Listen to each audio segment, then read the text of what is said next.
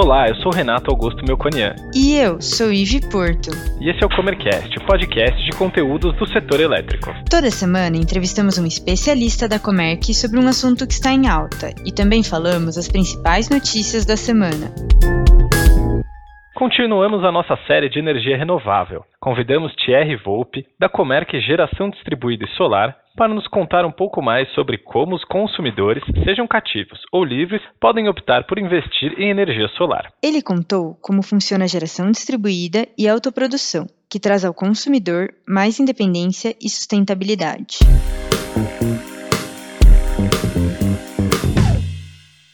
Thierry, seja muito bem-vindo ao Comercast. E eu queria pedir para você começar se apresentando para a gente, contando um pouquinho da sua carreira e trajetória. Tudo bem, Renato? Obrigado pelo convite. É um privilégio fazer parte do podcast.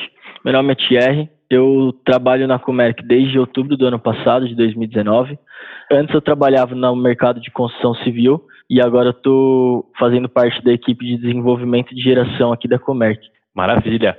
Vamos entrar agora no nosso tema, que é energia solar. Então, você aí está atuando no dia a dia disso. Eu queria pedir para você falar para a gente que a energia solar ela é uma boa opção, tanto para consumidores cativos quanto livres. Mas qual é a solução para cada um desses consumidores? Como o pessoal gosta de falar nos podcasts, né, o sol nasce para todos. E a gente da área de desenvolvimento de geração da Comerc prefere o sol incidindo perpendicularmente nos painéis orientados para o norte geográfico. Mas sim, a energia solar ela é uma boa opção para os consumidores nos dois ambientes, né? tanto livre quanto para o cativo.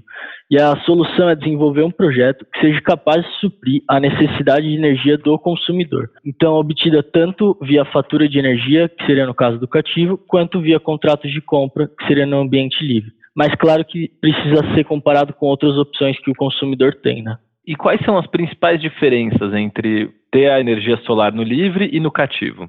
Então, existem algumas diferenças. O Thales ele já fez uma definição detalhada no Comercast 5, que ele fala do sistema de compensação de energia existente no ambiente cativo. E o Raoni ele também comentou né, no Comercast 14.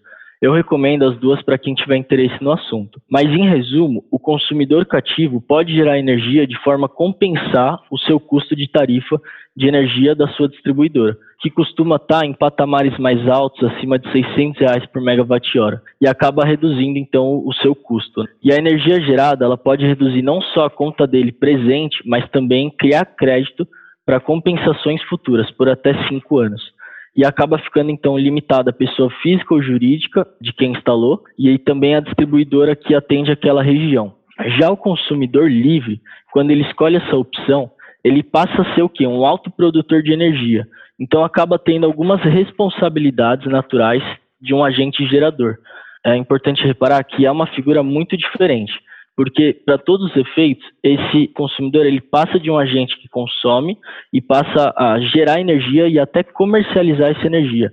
E é uma figura diferente daquele cativo que apenas paga uma conta menor no final do mês na sua distribuidora, né? E é importante falar que a energia negociada nesse ambiente está mais próxima dos patamares de 200 reais por megawatt-hora. Entendi. Ficou clara agora então a diferença. É, mas conta pra gente as vantagens, né? Para começar, Qualquer uma delas tem uma grande vantagem para o planeta, né? Porque é uma fonte limpa, sustentável, instalação é prática e cá entre nós é muito legal. Você já viu aquela usina na China em formato de panda? E também tem usinas flutuantes. Bom, como consumidor cativo de baixa tensão, não tem muitas alternativas. Ele não pode migrar. A tarifa branca pode ser uma opção, mas é limitada. Então a vantagem dele é a redução do custo com a energia, que é mais alto, como já comentamos. Já o consumidor livre tem diversas alternativas, já que ele pode comprar energia de qualquer outro agente que tenha disponibilidade, escolhendo então fontes incentivadas, contratos flexíveis e tantas outras vantagens que o mercado desenvolveu nesses mais de 20 anos desde a sua abertura. Mas uma das principais vantagens é que o autoprodutor tem um custo menor da TUSD, que seria a tarifa de uso do sistema de distribuição dada em reais por megawatt-hora. Em média, essa diferença da TUSD dá em torno de 50 reais mais barato para cada megawatt-hora gerado. Mas é importante destacar que é uma opção bem diferente. É quase comparar um aluguel com comprar um apartamento, porque você deixa de comprar um contrato de alguns anos e investe em um sistema que irá fornecer energia para você por 25 anos. Entendi. E quanto tempo demora para ter um retorno desse investimento?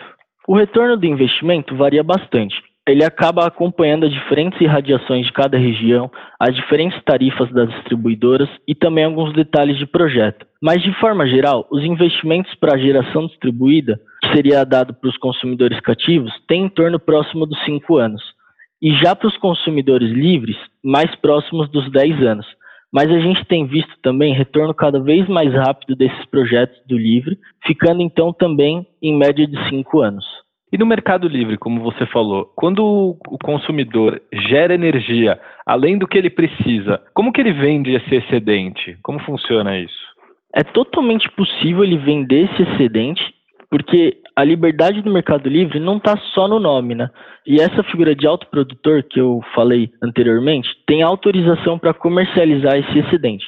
Funciona da mesma maneira que a transição no ambiente livre mensalmente, dentro do período estabelecido pela CCE, nos primeiros dias úteis, é possível ele vender a contrato para outras partes ou escolher ter a sua energia liquidada na CCE, no valor do curto prazo. Essa é uma dúvida que aparece bastante para a gente, principalmente porque não é possível no cativo, né, no ambiente cativo. Mas na nossa gestão mensal, a gente avalia o mercado, as tendências de preço e pode escolher também a melhor opção para usar essa energia, seja para compensar o consumo de outra unidade que o consumidor tenha, tanto quanto para vender no mercado. Entendi. Para finalizar, eu queria te perguntar uma coisa sobre regulação. Quais são os principais avanços e o cenário futuro para a regulação dessa solução no Brasil? A regulação no cativo do sistema de compensação de energia, como a gente já abordou em algumas publicações anteriores que eu comentei, estava à beira de mudanças no começo do ano mas muitas coisas mudaram por conta da pandemia. E essa é uma coisa que não mudou e acabou dando sobrevida no modelo existente hoje. Não temos ainda nenhuma proposta de mudança de regra para o futuro. Já para o Mercado Livre, não existe nada previsto na agenda regulatória, então permanecemos também com as regras atuais. Qualquer projeto hoje sofre com o aumento do dólar, e é um cenário que a gente precisa considerar. Mas para o futuro, teremos juros baixos, possíveis aumento de tarifa das distribuidoras, queda nos preços pelo cenário internacional. Então pode acabar criando um cenário de boa atratividade. Isso é o que a gente espera, né? Com certeza. Queria agradecer muito a sua participação, Thierry. Obrigado, Renato. Até mais.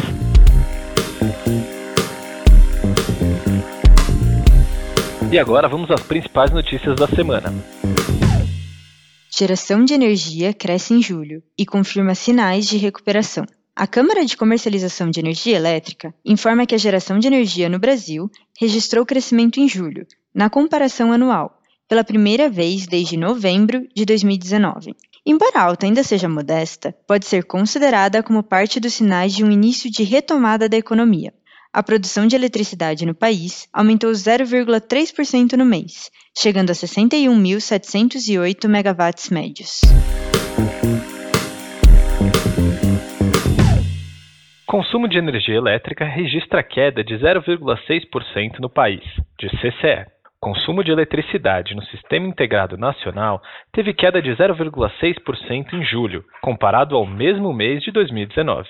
Mas, segundo a CCE, as quedas são muito menos expressivas do que os meses de maior isolamento social pela pandemia. Só em abril, a queda foi de 13%. No mercado livre de energia, o consumo cresceu 1,8%, influenciado principalmente pela maior migração de empresas para esse setor.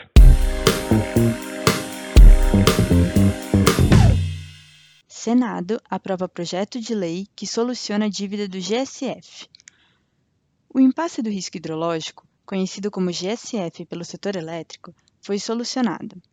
O projeto resolve uma dívida de 8,66 bilhões de reais na CCE, sobre liquidações no mercado de curto prazo. O texto prorroga a concessão de usinas hidrelétricas a geradores, como compensação pela dívida acumulada no passado.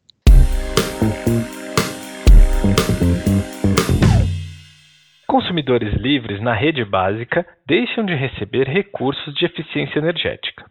Os procedimentos do Programa de Eficiência Energética, previstos na Resolução Normativa 813 de 2018, foram revisados pela ANEL. As novas regras buscam corrigir distorções do programa, como recebimento de recursos por consumidores livres conectados à rede básica. A justificativa é que esses consumidores não contribuem para o encargo do PEE na tarifa de uso do sistema de transmissão. Gostou desse episódio? Ficou com alguma dúvida ou tem alguma sugestão de tema para o Comercast? Mande para a gente em faleconosco.comerc.com.br ou nas redes sociais. Até, Até a, próxima. próxima.